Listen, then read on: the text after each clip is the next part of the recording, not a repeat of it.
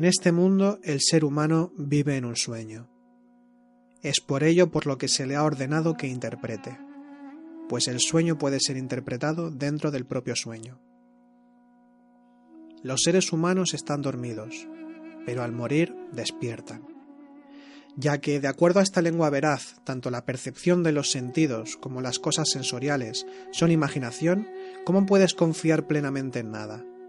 Por lo tanto, ya que vives en un sueño en tu vigilia de este mundo, todo aquello en lo que estás inmerso es una cuestión imaginal cuyo propósito es otra cosa.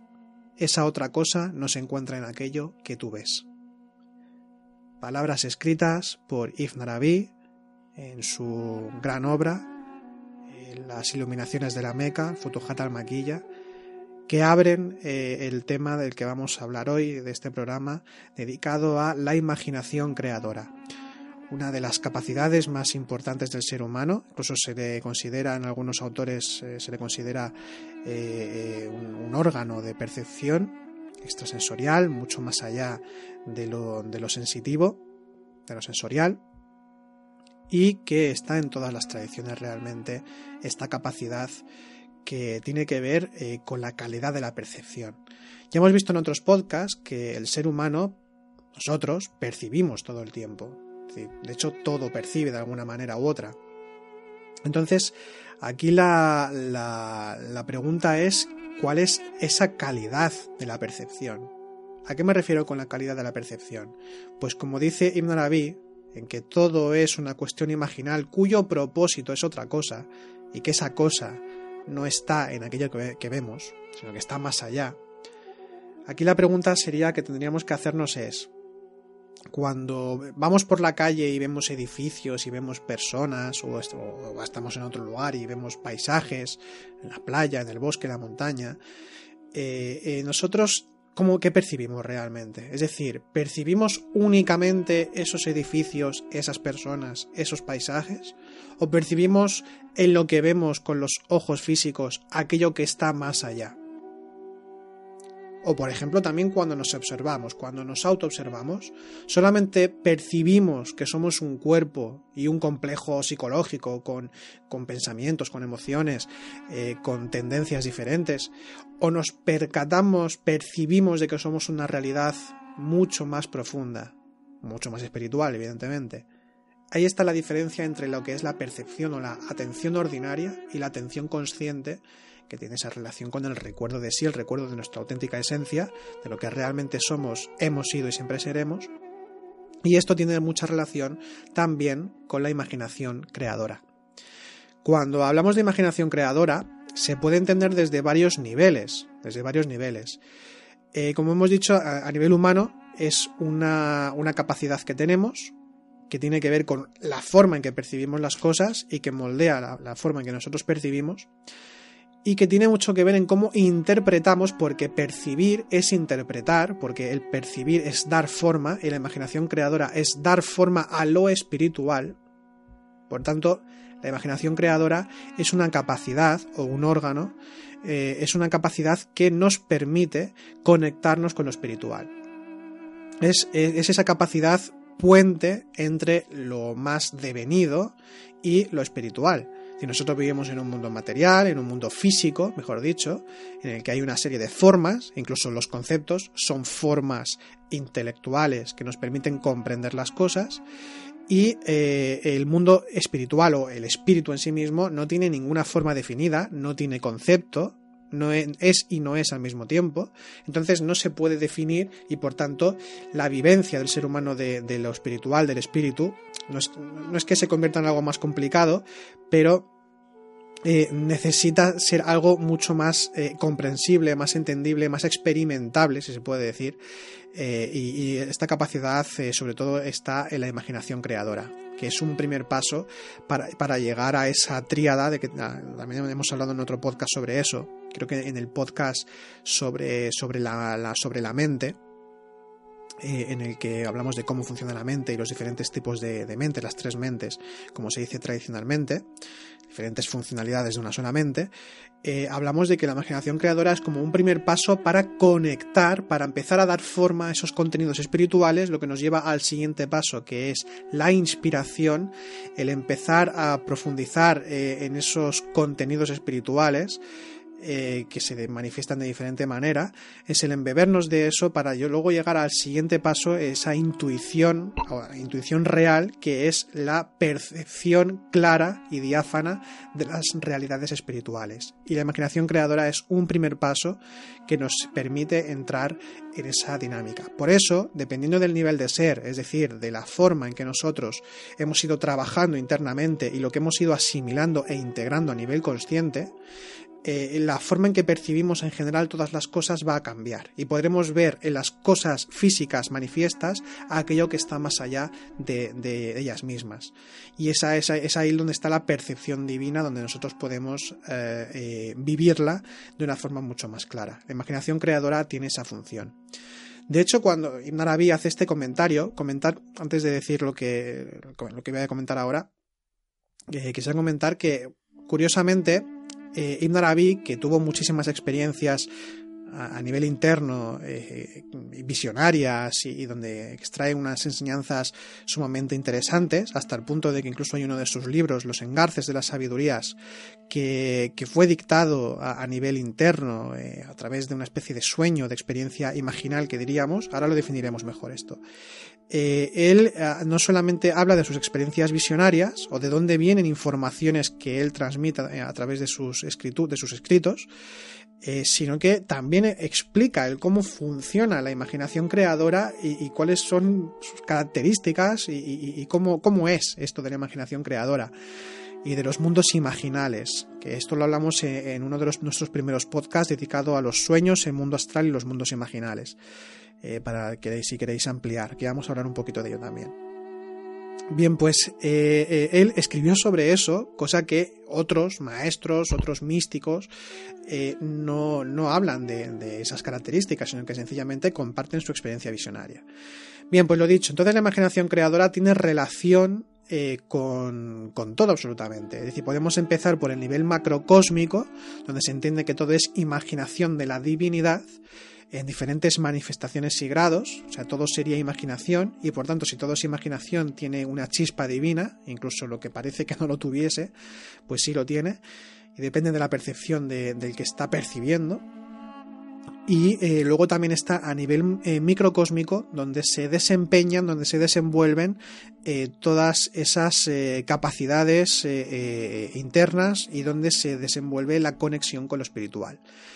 Se dice, se, explica, se enseña en, las diferentes tradiciones, con diferentes nombres, que eh, hay eh, un mundo que sería intermedio entre lo espiritual y lo, y lo físico, ya que lo espiritual no tiene características definidas, no tiene, no tiene, no se puede decir, no se puede explicar lo que es lo espiritual, porque no tiene formas ni conceptos, sino porque es ilimitado, y nosotros necesitamos delimitar para poder comprender y poder eh, avanzar en todos los sentidos, y en el sentido espiritual también.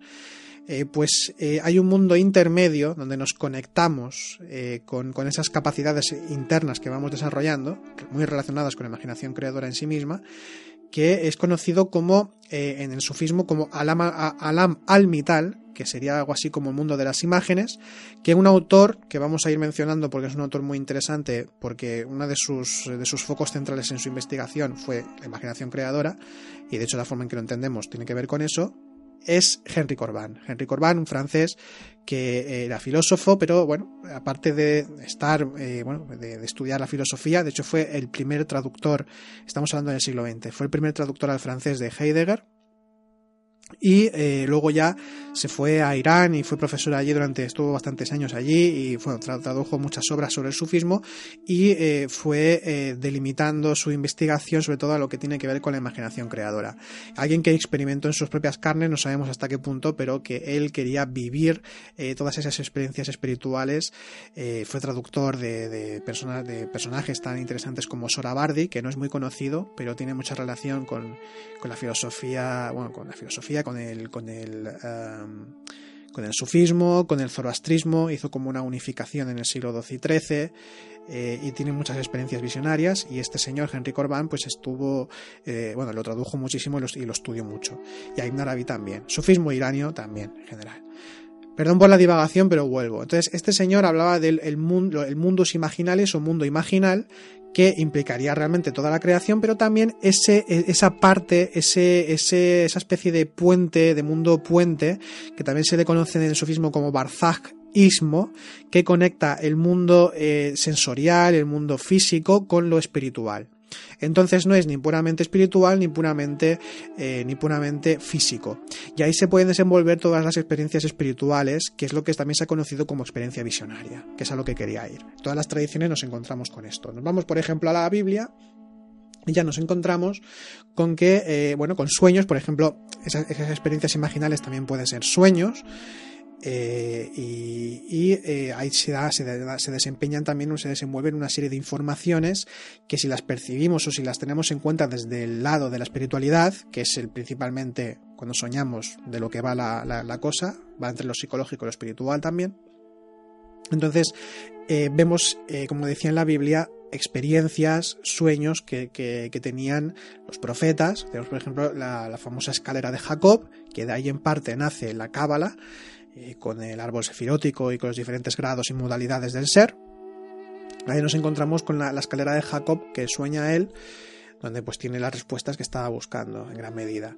Luego nos encontramos con experiencias como la de la, de Ezequiel, por ejemplo, ¿no? cuando ve la, rueda de fuego y, que baja con unos seres y demás, con que son divinidades y demás, bueno, la divinidad expresada de diferentes maneras. Eh, Moisés, de hecho, este autor, Henry Corbán, en un libro que se llama, luego daremos una bibliografía, pero voy a decir algunos ya, eh, algunos libros. La imaginación creadora en el sufismo de Ibn Arabi, en este, en este, libro, creo que es en este libro, sí, es en este libro, porque tiene varios que hablan del mismo tema. Eh, entonces, Henry Corbán comenta, por ejemplo, que si Moisés hubiese sencillamente sube al, al, monte y se encuentra con una zarza ardiendo y ya está, no tiene esa capacidad de la imaginación creadora, entonces, eh, no, no puede eh, extraer nada de ahí. Simplemente ve una zarza ardiendo. Y la voz, a lo mejor es una voz de que, bueno, de, locura que sale de su propia psique y ya está. Pues no, eh, precisamente la imaginación creadora da significado, permite conectar con lo espiritual que es el auténtico significado. Desde el punto de vista espiritual y tradicional es así. De hecho, aprovecho para comentar que precisamente la imaginación creadora es un primer paso. Es un primer paso hacia lo espiritual. ¿Primer paso en qué sentido? Bien, nosotros podemos tener un sueño, es decir, vemos imágenes, o nos sentamos a meditar y a veces vemos imágenes, en diferentes, e incluso en la oración también vemos imágenes a veces, pero esas imágenes pueden no tener para nosotros ningún significado. Tiene que haber un paso, tiene que haber algo más que nos dé significado, que nos dé sentido, que nos dé dirección hacia en este caso hacia el espíritu. Y ahí viene otro paso que es la inspiración, que es el empezar a, desenvolverse dentro de esos contenidos espirituales, de ese sentido y significado espiritual. Y eso también nos va a llevar a la intuición, la intuición real, que es eh, nada más y nada menos que la percepción objetiva y clara y diáfana de eh, todas las cosas. Es, la, auténtica intuición es esa, la que permite realmente ver lo real, percibir y experimentar lo real. Entonces la imaginación creadora es eh, una base fundamental para poder eh, profundizar en, esa, en, esa, en esos mundos imaginales. Y precisamente la experiencia visionaria, si, si observamos cómo nos las explican hemos dicho la Biblia, pero acabo de poner algunos ejemplos más.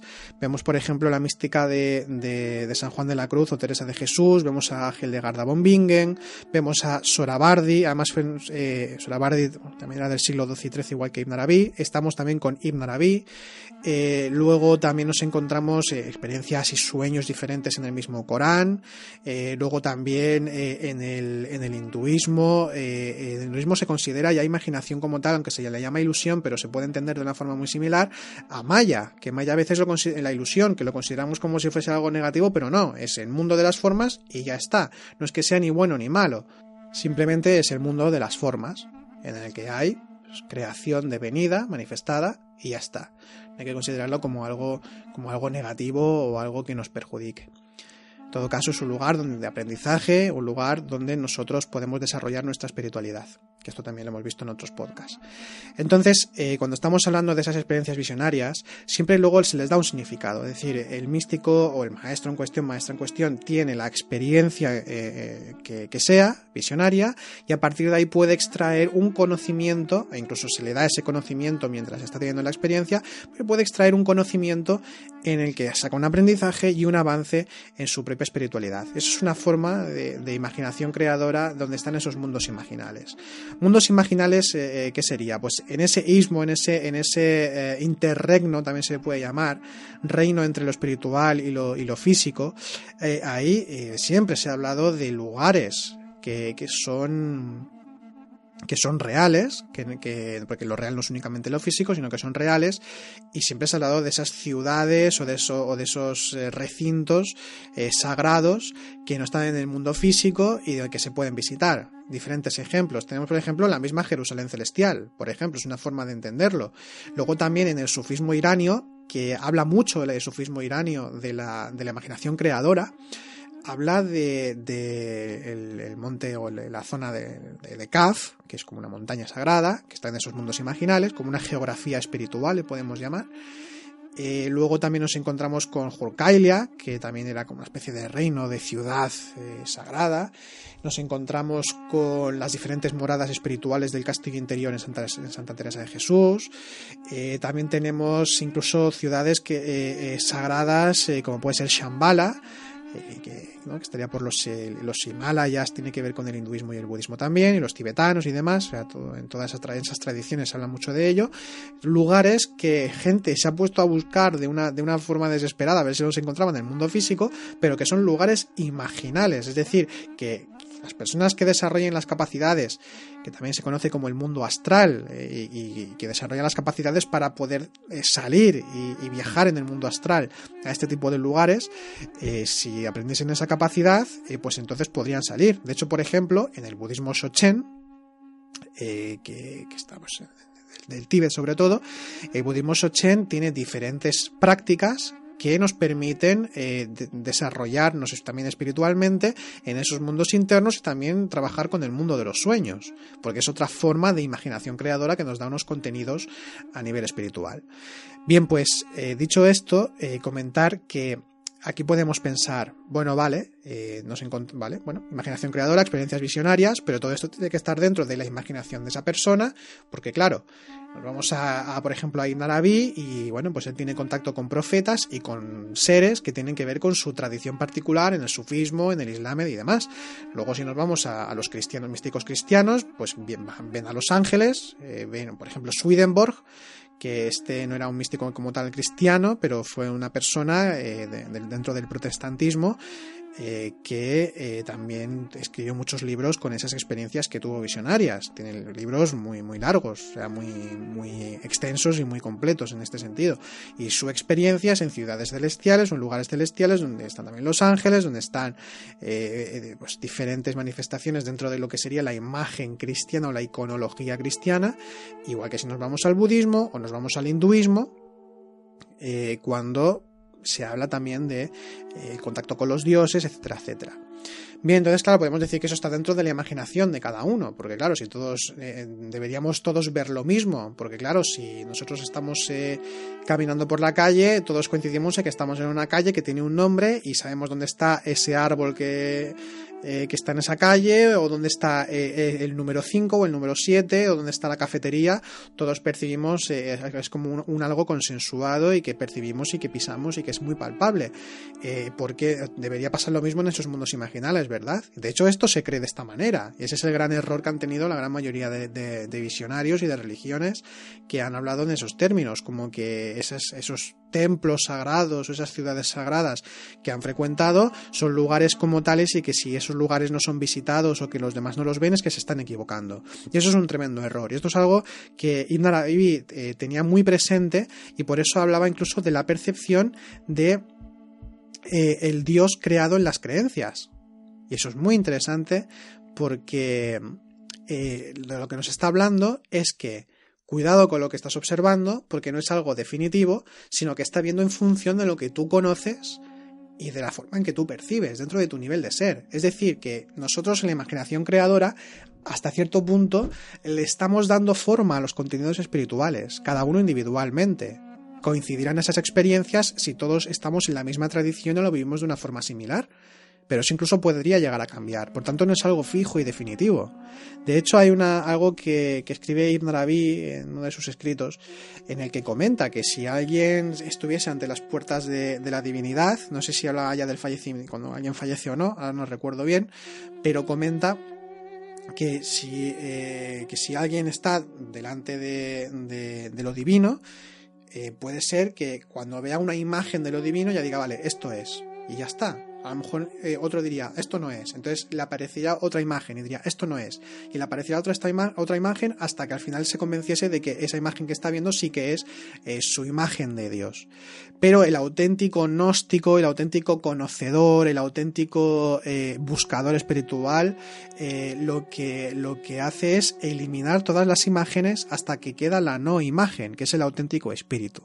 Con esto se nos está diciendo que la imaginación creadora y que esos mundos imaginales son muy dúctiles y que dependiendo del nivel de ser y dependiendo del contexto particular de la persona que tiene ese tipo de experiencias astrales, experiencias visionarias, experiencias místicas, em, está percibiendo dentro de, esos márgenes para que se le pueda hacer inteligible.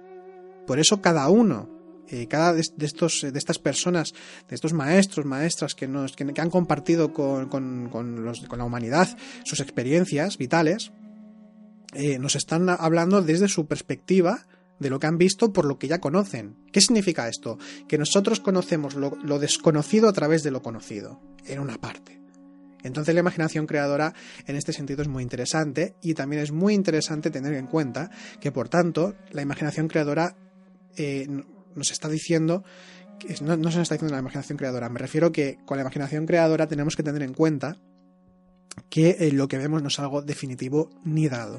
Igual que un dogma religioso o filosófico no es algo definitivo, tampoco ni siquiera un dogma científico, no es algo definitivo, sino que siempre puede haber un nuevo descubrimiento, puede haber un cambio o una diferente forma de percibir, eh, pues eh, también pasa esto con los mundos imaginales. No son lugares fijos a los que tú vas o, maestros fijos con los que tú eh, tienes contacto. Es interesante también otra cuestión, porque muchas veces se habla de de que para poder emprenderse en un camino espiritual, eh, sí o sí uno tiene que estar dentro de una, de una escuela o tiene que estar dentro de una línea. Y esto es cierto, porque si no, no, nos inventamos las cosas inconscientemente, no es que nos lo inventemos, pero empezamos a creer cosas sobre nuestro camino espiritual que mm, quizás no lo son. Entonces, el compartir en un grupo en el que nos entendemos y hablamos el mismo idioma y tenemos la misma búsqueda es una ayuda y nos sirve mucho para poder avanzar en nuestro camino particular. Eh, pero también existe eh, una, parte de esa enseñanza, de hecho Ibn Arabi era, era de este tipo, eh, y es un ejemplo muy representativo. Hay un tipo de maestro, un tipo de buscador espiritual también, un tipo de gnóstico, que tiene sus enseñanzas, su maestro espiritual no es físico, sino que es un maestro que está en esos mundos imaginales, en esos mundos internos, o también llamado mundo astral. Eh, en, esos, eh, en esos mundos parece, ser que hay maestros que dan su enseñanza a aquellos que la piden o que están, entre comillas, destinados a que tiene que ser así su forma de avanzar espiritualmente. La figura más representativa dentro, de, dentro del sufismo es Hadir el Verde. Hadir el Verde sería ese maestro imaginal que no existe físicamente y que enseña. De hecho, el, gran maestro de Ibn fue Hadir el Verde. Jadir el Verde, que se corresponde con la figura de San Jorge, que da San Jorge el Verde, también es Enoch, también es el profeta Idris, incluso hasta cierto punto a lo mejor podría ser la figura que conocemos del prototipo del sabio Hermes, pero ahí no vamos a entrar tanto porque Enoch, es Hermes. Eh, dentro de, la tradición. Entonces, ahí, bueno, sería, es un, sería un poco delicado hablar también de esas comparaciones, pero bueno, se considera que es así.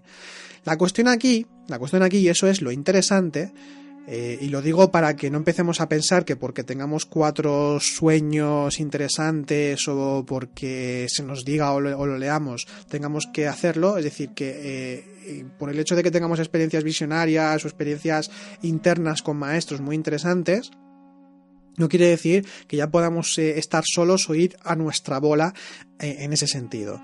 ¿Por qué? Porque Ibn Arabi, y ahí está el ejemplo representativo, al mismo tiempo que tenía, tenía desde pequeño todos, eh, todas esas experiencias visionarias, todas esas experiencias que le, que le, daban una enseñanza y que le conectaban con lo divino.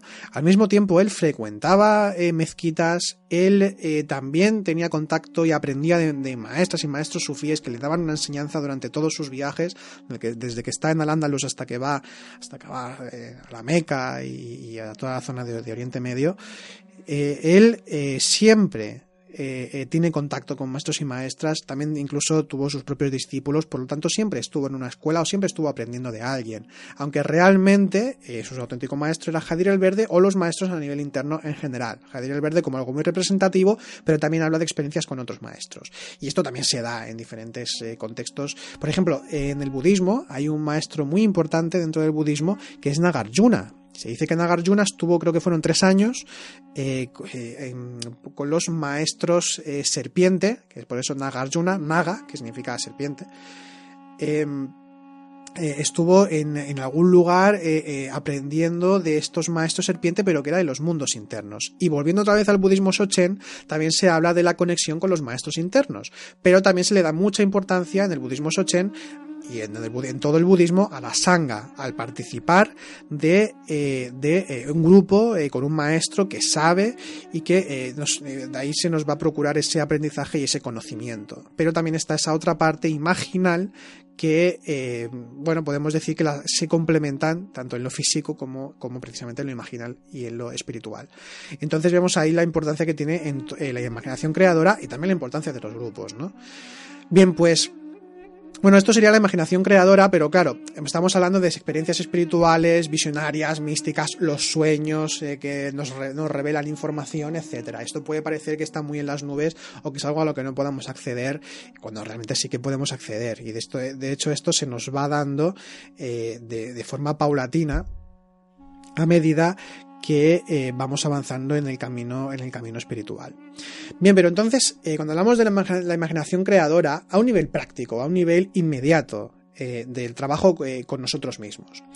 Bien, la imaginación creadora por un lado, como decíamos, es algo, muy inmediato, por ejemplo, es el mundo de los sueños, cuando nosotros soñamos. Si nosotros lo vemos desde una perspectiva, una perspectiva espiritual y aprendemos lo que es el símbolo, porque el símbolo es. Lo imaginal prácticamente por excelencia. Es decir, el símbolo es pura imaginación, el símbolo es, eh, eh, por una parte, eh, físico, material, es una forma definida, como puede ser un círculo, que tiene toda una serie de significados, y luego está pues la parte espiritual que se une, es decir, el, el símbolo une lo espiritual con lo, con lo material. Un círculo puede ser sencillamente un círculo, y ya está. Pero si se le da un significado, que es el espiritual, estamos hablando del infinito, estamos hablando de, lo, de la creación eh, y, de muchas cosas más, por ejemplo con el círculo. Entonces todos los símbolos, todos los símbolos eh, nos permiten allegarnos a lo espiritual y entonces el estudio del símbolo, la comprensión del símbolo, incluso la visualización del símbolo, eh, tienen un poder tienen, y tienen además una enseñanza que darnos y esto es una forma de imaginación creadora, el estudio del símbolo. luego también, por otro lado, eh, el, cambio de percepción, por ejemplo, en la meditación, cuando vemos cosas, cuando visualizamos, cuando mantralizamos, cuando estamos en silencio, también la, se activa esa imaginación creadora donde nos lleva no a ningún lugar físico o, o, espiritual en este sentido, sino que nos lleva a la reflexión, nos lleva a una comprensión eh, que eh, nos va cambiando la percepción. Y ese cambio de percepción implica que, podamos empezar a ver la presencia, el brillo de lo consciente en todo aquello que percibamos y en todas las personas y en nosotros mismos. Esto es una forma en que la imaginación creadora se mueve, que nos lleva a esa inspiración y esa intuición que decíamos anteriormente, para ver lo real como tal. Entonces la imaginación creadora hemos visto que es una fuerza activa y que tiene eh, posibilidades ilimitadas en todos los sentidos, tanto en esos mundos imaginales a los que podemos acceder, eh, al mundo astral y eh, también pues a nivel interno eh, con, de diferentes formas. Claro, estamos hablando de la imaginación y entonces podemos preguntarnos en este punto que si la imaginación, si la imaginación entonces es legítima en todos los sentidos o si hay alguna parte de esa imaginación que es eh, pues quizá más perjudicial. Y sí, exactamente. Eh, podemos entender que hay imaginación creadora, imaginación activa y, eh, por otro lado, imaginación mecánica, soñadora, lo que podemos llamar fantasía. Nosotros aquí hacemos una distinción muy clara entre lo que es imaginación y fantasía. La fantasía es egoica, la fantasía es eh, proyección de la propia psicología, es identificación con nuestros propios estados psicológicos, es hipnosis, dormidez placentera es un dormirse placentero, lo que también se conoce como estado de pistis, ¿no? que es estado de dormidez, estado de, de, opinión, incluso se puede decir, es decir, de opinión de creencia, ¿no? Estado de creencia, que más o menos es lo que significa pistis. Y esto es lo que nos hace apartarnos de lo real, apartarnos de lo espiritual y además eh, llevarlos a la infelicidad, porque si vivimos a través de nuestras propias percepciones, pues si vivimos siempre desde el enfado, si vivimos siempre desde el orgullo o de la alta y la baja autoestima, o si vivimos desde la tristeza, desde el miedo, desde el deseo, todo esto nos lleva a que, a que seamos infelices, evidentemente, y son proyecciones ilusorias, es decir, es un mal uso de esa capacidad que es la imaginación. La mentira es una forma de fantasía total y absoluta, y el ego mismo es pura fantasía, porque es ilusión, es, es eh, vacío ontológico, es decir, vacío de eh, esencial, ¿no? hay nada ahí. Eh, tiene que ver mucho ese sueño de la conciencia, ese en nuestra vida práctica, en la vida, en la vida diaria, el concepto que tenemos de nosotros mismos y la visión que tenemos del mundo exterior. Eh, si nosotros, eh, volviendo otra vez a lo práctico, ¿no? sobre, sobre la fantasía, por ejemplo, nosotros podemos creer y creemos que somos una persona con una serie de, características. Y dice, bueno, pues yo qué sé, por ejemplo, pues eh, que soy simpático, muy trabajador, pero a veces me enfado y a veces me entra tristeza y, no sé, o soy muy perezoso y, me gusta mucho comer, es decir, tengo mucha gula, eh, pero al mismo tiempo también soy una persona muy, muy amable y muy sociable, etcétera, etcétera, etcétera. Nos formamos un concepto de nosotros mismos muy determinado y eso ya en sí mismo es fantasía, porque no somos nada de eso. Esto también lo hemos hablado en muchos de nuestros podcasts. Y luego, por otro lado, la visión que tenemos del mundo exterior, cómo percibimos a nuestros allegados, a nuestros familiares, amigos, cómo percibimos el trabajo. De hecho, cada lugar y cada ámbito de nuestra vida lo percibimos de una forma determinada, tiene como su propio toque. Esto también es real, pero nosotros eh, tiramos mucho de proyección psicológica para formarnos una idea de lo que son las cosas, los lugares, las personas. Eh, por ejemplo, también depende de qué tipo de medios de comunicación, si es que consumimos algunos de ellos, pues eh, seguramente que también esto va a modelar eh, pues la forma en que percibimos el mundo o las sociedades o depende de qué tipo de libros leemos o, qué tipo de espiritualidad practicamos, pues también tendremos diferentes formas de entender el mundo. Entonces, ahí si no vamos con cuidado, podemos entrar en el dogmatismo, en el sentido de seguir una línea religiosa o tradicional, o filosófica incluso, eh, eh, hay que tener cuidado porque podemos entrar en la dogmatización, con lo cual de, ser algo creativo relacionado con la imaginación creadora, lo espiritual se convertirá en una pura fantasía. Y ahí está, es donde está el error realmente. Porque si nos ponemos un poco duros, eh, hablando de cualquier línea tradicional, de cualquier línea, un sistema de conocimiento, en el momento en el que nace un sistema de conocimiento, en cierta forma ya está obsoleto, porque la realidad es tan dinámica y se mueve de una forma eh, tan infinita y, tan inabarcable que, eh, los sistemas de conocimiento tienen que ser un soporte que nos ayuden durante el tiempo que sea y que además se vaya reactualizando se vaya reactualizando. Os pongo un ejemplo. La forma en que nosotros hace unos años entendíamos la imaginación creadora eh, dista en muchos aspectos, en otros no tanto, de cómo lo entendemos ahora. Y muchos de los temas que estamos hablando en nuestros podcasts, que realizamos en nuestros cursos.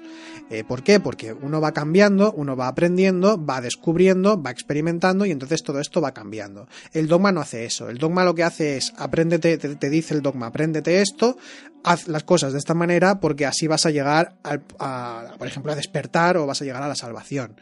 Y aunque esto no quiere decir que no sea cierto, sí que es cierto que nosotros tenemos que hacer una hermenéutica espiritual. Y esto tiene que ver mucho con la imaginación creadora. También hemos hablado en otros podcasts. Digo mucho esto de hablar en otros, en otros podcasts, pero lo digo adrede porque os, os invito y os invitamos eh, a que eh, a que veáis, a que escuchéis otros podcasts si, si no habéis escuchado eh, todos, porque mm, así podréis en cierta forma hacer como una cadena de conocimientos que vamos dando y, podéis comprender quizá algunos términos que a lo mejor hemos usado en otros y que aquí a lo mejor no se entienden del todo. Por eso lo, eh, lo digo para que lo veáis. Y entonces la hermenéutica espiritual, que por cierto este, eh, este, eh, lo, lo, eh, este término lo, lo, comentamos en varios, pero sobre todo en uno en especial que es el, eh, creo que es el número uno, el primer podcast o el segundo que hicimos, que es sobre eh, la gnosis. ¿Qué es la gnosis? Y ahí hablamos de la hermenéutica espiritual, que es una de las manifestaciones eh, prácticas de la, imaginación creadora más interesantes. ¿Qué es la hermenéutica espiritual? Hermenéutica significa interpretar. Entonces nosotros, a nivel tradicional, me estoy refiriendo concretamente, nosotros, dentro de nuestro, contexto particular, de la, de la, forma en que con, concebimos la vida, cómo entendemos nuestro, nuestra vida espiritual, cuando nosotros tenemos contacto eh, con, con, esas enseñanzas tradicionales, tenemos que conocer ese contexto y ese ámbito de ese conocimiento tradicional, pero unirlo con nuestro propio ámbito no de forma eh, súper subjetiva dentro de mis creencias, sino estando abiertos a la experiencia que se nos ha legado, porque al fin y al cabo la tradición es legado de los maestros y maestras que despertaron conciencia, que nos aportaron unos conocimientos para ayudarnos en, esa, en ese camino, eh, nosotros eh, también eh, interpretamos dentro de nuestro contexto y nuestra necesidad particular del momento. Por eso, por ejemplo, se dice que en los, hablando de las tradiciones del, del libro, que la Biblia, la Cábala o el Corán tienen eh, son infinitas sus interpretaciones, nunca se van a acabar, porque cada individuo que estudie eh, ese libro sagrado, he dicho las tradiciones del libro, pero me refiero a todos los libros sagrados, el Bhagavad Gita, los, los Vedas en general, o el Popol Vuh, no importa, eh, siempre va a haber nuevas interpretaciones y va a estar dentro de la profundización y el nivel de ser de aquel que está interpretando. Además, la interpretación, cuando hablamos de hermenéutica espiritual, es transformadora. Y ahí está esa imaginación, insisto de nuevo, imaginación creadora, imágenes que con la inspiración nos dan, o sea, vamos a llegar a un significado, vamos a llegar a un sentido, vamos a llegar a una eh, reactualización de nosotros mismos y de ese conocimiento y nos va a llevar también a esa intuición pura al ver las cosas más allá de las formas. Entonces, eh, esto es importante, tenerlo en cuenta y es cómo funciona eh, la imaginación creadora en, ese ámbito.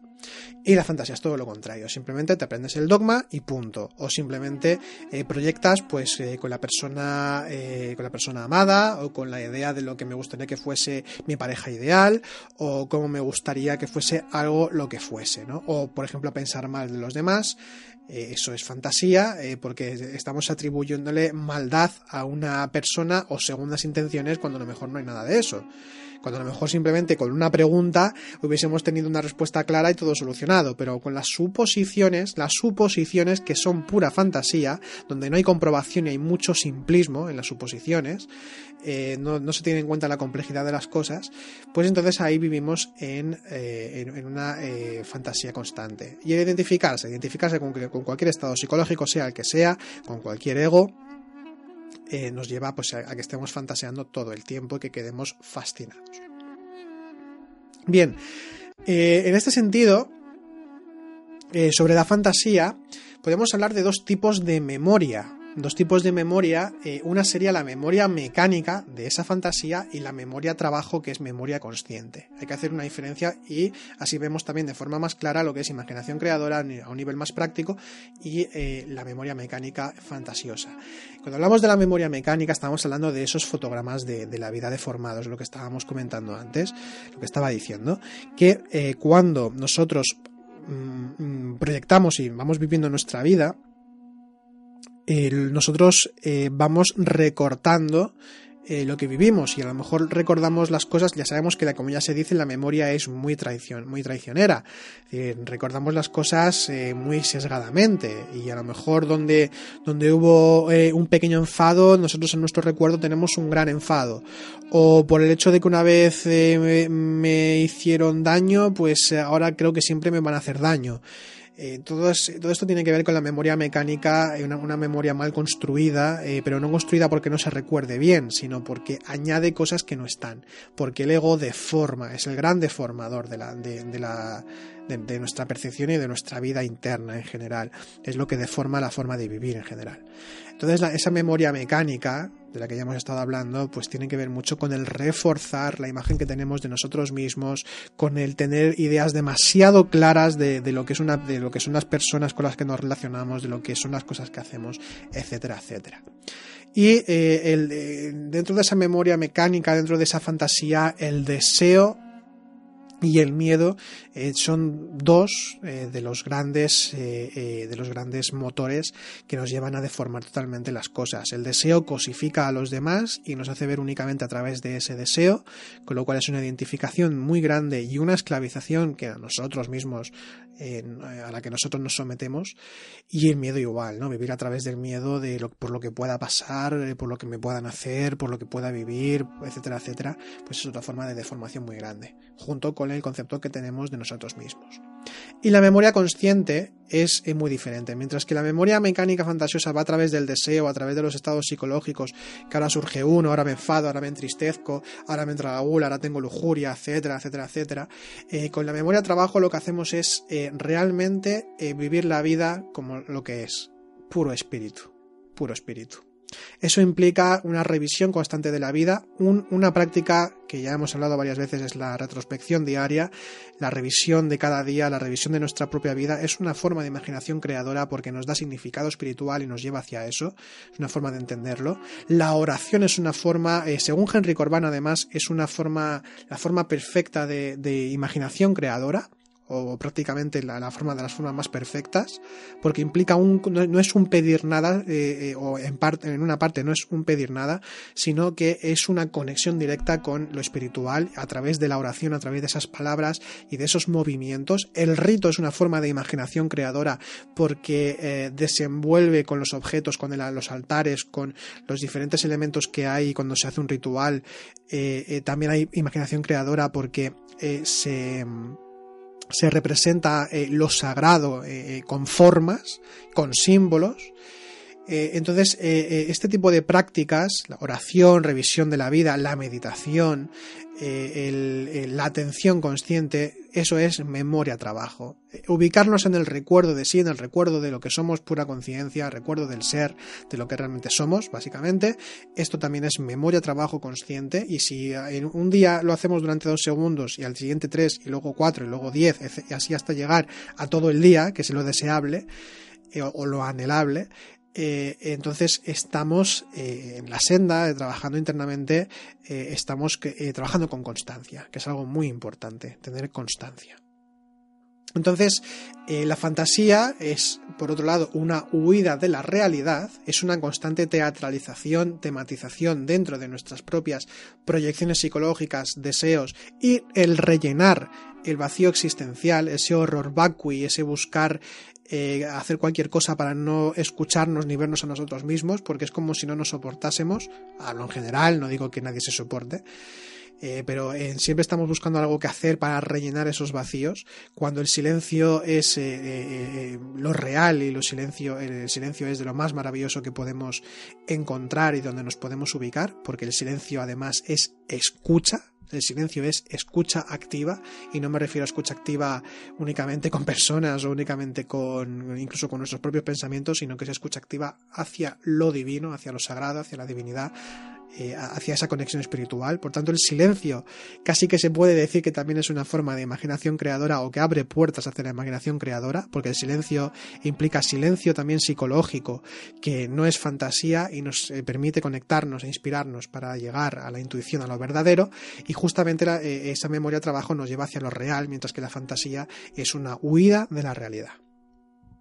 Entonces, decir que, que esto implica eh, una necesidad de ubicar la vida en un contexto real, en un contexto, eh, en, un, orden en el trabajo interior, que de esto también haremos algún podcast, hablar del orden en el trabajo interior, la disciplina y demás. Entonces, eh, lo dicho, las prácticas que hacemos en nuestra espiritualidad, el mundo de los sueños, el mundo, el mundo incluso astral, para quien tenga esa capacidad o la vaya desarrollando o tenerla en cuenta para desarrollarla, nosotros aquí consideramos que tiene una importancia, esa conexión. Eh, todo esto, el estudio del símbolo, la vivencia del símbolo, la experiencia interior, eh, todo esto nos lleva a esa conexión y la imaginación creadora tiene mucho que decir al respecto. Eh, entonces, siempre tenemos que tener en cuenta que cuando hablamos de experiencias espirituales, hemos hablado de, al principio de experiencias visionarias, de, experiencias místicas, de conexión con los ángeles, con maestros, con, con, lo, que nosotros, eh, con lo que nosotros eh, eh, percibimos dentro de nuestro, de nuestro nivel de conocimientos, de conocimientos a nivel esotérico. Lo que nosotros conocemos entonces determinará esa calidad de, de conexión, porque esto es otra cosa también que, quiero comentar, que se me había olvidado antes, que a veces también podemos ver que en una experiencia alguien explica una experiencia interna con tal o cual maestro, o con los ángeles, o incluso Jesucristo, cosas por el estilo, eh, que es habitual, y vemos que una persona, a una persona se le dice una cosa y a otra se le dice una muy diferente o sencillamente eh, mucho más profunda. Entonces dice, pues, ¿por qué pasa esto? Porque volvemos otra vez a lo mismo, depende del nivel de ser y de la capacidad de comprensión de cada persona. Este, entonces estamos hablando de que eh, lo que es una proyección es la forma únicamente. Pero el contenido es puro espíritu que tiene su propia autonomía, evidentemente, mucho más que nosotros, infinitamente más. Tiene su propia autonomía, tiene su propio, su propio ser, su propio movimiento y por tanto no es algo que estemos proyectando nosotros. Nosotros, en todo caso, lo que estamos haciendo es eh, ser como una especie de lector de ondas que vemos eh, en función de nuestra visión. Igual que hay gente, personas que son daltónicas y otras que no lo son, vemos con diferentes colores o dependiendo de la graduación de nuestras gafas, hay gente que no tiene que llevar gafas, otras personas que sí, y ahí hay dentro pues unas graduaciones concretas, unos más, unos menos, pues a nivel espiritual es un poquito parecido, salvando las distancias. Es decir, cada uno ve eh, hasta donde puede ver. Entonces la pregunta aquí o, la cuestión eh, trata sobre qué es lo que soy capaz de ver. Y tener en cuenta que siempre podemos ver mucho más. Y profundizar mucho más en eh, esa visión. Hablo evidentemente a nivel interno todo el tiempo. Bien, pues dicho esto, eh, decir que, la imaginación creadora es algo muy importante. Eh, también, por cierto, se da en las artes, evidentemente. No lo he dicho porque quizá lo he dado por hecho, pero las artes igual. Las artes es una forma de imaginación creadora muy interesante, aunque eh, también tengo que decir que considero que a partir de la modernidad y la posmodernidad el arte tiene mucho que ver más con la fantasía y la proyección psicológica que no con una inspiración más divina o más eh, sagrada, porque también se niega, se reniega de esa parte. Y la poesía también, no toda la poesía, sino ciertos poetas, pues también eh, nos dicen eh, muchas cosas a nivel espiritual, como por ejemplo pues eh, Juan Ramón Jiménez, que es un autor que me gusta mucho. Juan Ramón Jiménez eh, tiene una, es una, persona muy inspirada, tiene una poesía muy sugerente a ese nivel. Ibn Arabi escribió poesía eh, de hecho, las personas que han tenido ese tipo de experiencias y de la mística, hay cierta tendencia, eh, si les gusta escribir, hay cierta tendencia a, escribir poesía, les gusta. Y, es algo, porque es una forma simbólica de expresión eh, y, además la poesía, aparte de dar una información, también por otro lado sugiere. Entonces ahí siempre se puede dar ese juego de la interpretación, de la profundización, dependiendo de la persona que lo lee. Entonces la poesía en este sentido, por eso hicimos un podcast de poesía también, porque nos pareció muy interesante tratar ese tema. Eh, entonces hay muchos autores, eh, Teresa de Jesús, San Juan de la Cruz, eh, tenemos a, incluso a Rilke, que tiene algunas poesías muy interesantes, Holderlin, hay muchísimos muy interesantes. Hay otros que, bueno, porque pues están en otra línea, vamos a decirlo así. Bien, pues ya para terminar voy a recomendar algunos libros, un poquito de bibliografía para quien quiera profundizar más en esta cuestión de los mundos imaginales, que lo dicho, en todas las tradiciones y por tanto tiene su interés el estudiarlo. Y sobre todo el practicarlo y el vivirlo. Eso sí, eso es mucho más importante. Bien, pues eh, para comenzar, he, mencionado a Henry Corbán varias veces porque es un autor que estudió mucho el tema y además de una forma muy, muy clara, eh, muy, muy lúcida, diría. Eh, es un poquito complejo de leer, pero vale la pena. Su libro, uno de sus libros principales en, este, en este aspecto es el de, el de la imaginación creadora, que se titula La imaginación creadora en el sufismo de Ibn. Eh, Henry Corbán. Si lo buscáis en internet, digo Henry Corbán porque creo que más o menos así se pronuncia en francés, pero eh, se escribe Corbin, con B, Corbin. Entonces Henry Corbán tiene varios libros al respecto, como decía, uno es el de la imaginación creadora de Henry Corbán, luego también está El hombre de luz en el sufismo iranio, en el que también trata el tema, eh, también tienen traducidos algunos libros de Sorabardi. Si buscáis Sorabardi, si lo buscáis tal como tal como suena, como, eh, como el buscador corrige, entonces ya, lo, veréis. Tienen también otro libro Henry Corbán al respecto de, la imaginación creadora relacionado que es eh, Cuerpo espiritual y tierra celeste del Irán mazdeísta al Irán chiita, que aunque sea muy concreto es interesante, es sugerente. Y hay más libros, hay más libros. Luego tenemos, por ejemplo, dentro del sufismo también eh, Los mundos imaginales eh, de William Chittick, de la, editorial Mandala, eh, colección Alquitara, eh, de la misma colección y del mismo ámbito de José Antonio Antón Pacheco, que es El ser y los símbolos, que también habla de este tema. Luego también tenemos otro libro muy interesante de Tom Chitham, editorial Atalanta, que es El mundo como icono, que habla sobre Henry Corbán y la función angélica de los seres, pero que también lo mezcla con, eh, bueno, lo mezcla, estudia con, con eh, Jung, con las propuestas de Jung, que Henry Corbán y Jung se conocieron, por cierto. Eh, y, bueno, pues da una perspectiva muy interesante y clarifica bastante para entender a, Henry Corbán, o al menos a mí me ayudó en su momento cuando estaba estudiando y, sigo estudiando a Henry Corbán también, eh, para entenderlo mejor.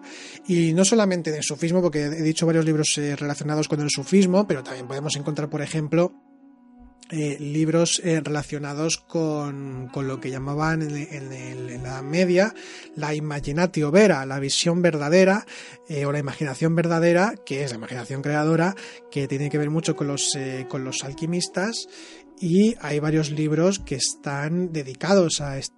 Por ejemplo, tenemos a, a un autor que es Patrick Harpur, eh, que tiene el libro de Fuego Secreto de los Filósofos, que también varios de sus libros, si me creo si no todos, están también por la editorial Atalanta publicados, editados, en la colección Imaginatio Vera, o Imaginatio Vera, Fuego Secreto de los Filósofos, o también la realidad eh, daimónica, y tiene algunos más. Entonces hay más ámbitos, o luego también, por ejemplo, otros libros relacionados con la imaginación creadora, y además que viene con prácticas, es eh, un libro titulado El yoga de los sueños eh, de eh, Tenzin Gyatso. Tenzin Gyatso, Rinpoche, maestro que habla, es experto en, a nivel experimental además, ¿no? en, estos, en estos temas, eso es relacionado con la imaginación creadora, con la conexión con los maestros, eh, con el símbolo, etcétera. Entonces, el, mundo de los sueños, evidentemente, y entonces pues habla de cómo trabajar con ello y cómo activar también esas capacidades. Y quería hacer un, añadido que me parece sugerente, me parece muy interesante, y es un ejercicio puro de imaginación creadora, que es eh, eh, hablar de la autora María Zambrano, comentarla un poquito por encima. María Zambrano posiblemente es una de las filósofas más importantes del siglo XX, eh, no muy conocida, eh, de hecho es, incluso estaba dentro prácticamente de, la generación famosa del 27 aquí en España. Eh, pero bueno, no, no se habló de ella. Fue además alumna de Ortega y Gasset, tuvo también contacto con, con, Zubiri, si no me equivoco. Entonces, esta, esta mujer es muy importante porque ella eh, se dio cuenta de que la filosofía, incluso ya decía que desde, el mismo Platón y Aristóteles, sobre todo Platón, que rechazaba la poesía prácticamente, ella dice que la historia de la filosofía, porque ella era filósofa, eh, la, historia de la filosofía como que, que, bueno, que le faltaba el componente, lo digo con mis palabras, ¿no? Pero le faltaba el componente espiritual, faltaba el componente creativo, el componente incluso de la propia experiencia.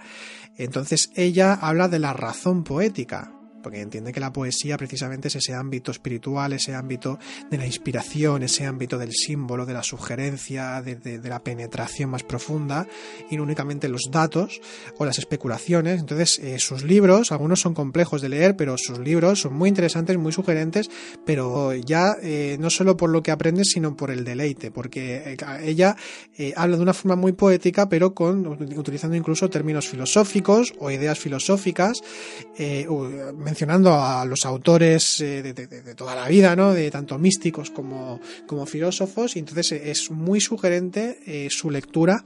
Recomiendo dos libros, tiene una, bibliografía amplia. Eh, recomiendo dos libros que a mí me, han gustado mucho que se llama eh, Hacia un saber sobre el alma, que son diferentes artículos, pero que además aquí habla también de lo que es la, esa, esa razón poética, donde la expresa, o sea, donde la, explica, y luego otro que se llama Claros del Bosque, donde, donde bueno, hay también un despliegue eh, inspirado e inspirador, ¿no? Y simbólico y filosófico en todos los sentidos que, es muy interesante. Y es un ejemplo precisamente eh, de eh, lo que, al menos a mi parecer, y no solo a mi parecer, sino a mi parecer de, mucha, al parecer de mucha gente, que es como debería entenderse la filosofía, es decir, desde algo experimental, desde algo que también, donde también está esa emoción superior que se relaciona con el contacto con lo divino, con lo sagrado, y eh, eh, es, es, algo que, que tenemos que recuperar menos eso consideramos desde aquí, recuperar también esa dimensión, que no quede únicamente en el puro intelectualismo, porque no está mal usar el intelecto, pero no solamente el intelecto, del mismo modo que, que tampoco eh, es, eh, es, coherente únicamente centrarse en lo místico o en la emoción, porque nos convertimos en santos tontos. Entonces, eh, esa ambivalencia, y la vemos, un, ejemplo sería esa razón poética, pero esa ambivalencia tiene que darse en, todo lo en todos los estudios que nosotros emprendamos, en toda comprensión. Si yo tengo una meditación que ha sido eh, a nivel de, sensación o a nivel de, experiencia ha sido muy bello, que no se quede solamente ahí esa experiencia, que nos ayude a profundizar, a comprender, a, trascender, a transformarnos internamente. Y eso es algo fundamental si queremos realmente hacer algo a nivel interno. Bien, pues ya terminamos. Eh, esperamos que, el podcast haya, os haya, sido de utilidad, de provecho, que os haya gustado. Eh, recordad que si queréis poneros en contacto con nosotros, si queréis dejar en la caja de comentarios algún, algún comentario que, alguna pregunta o algún alguna añadido que queréis, que queréis agregar, siempre está, está bien el poder interactuar. Y luego también si queréis escribirnos a info arroba visitar nuestra página web noesiscentro.com, también nuestros cursos online los tenéis ahí disponibles y nuestras publicaciones, que tenemos, tenemos algunas de ellas y más que están en camino. Y eh, bueno, pues también en redes sociales, ya sabéis, estamos también en Instagram, nos buscáis como Noesis Centro y estamos en Instagram, estamos en Twitter y estamos también en, Facebook. Y en dicho esto, pues ya terminamos, eh, que vaya bien la semana y nos vemos en el próximo programa.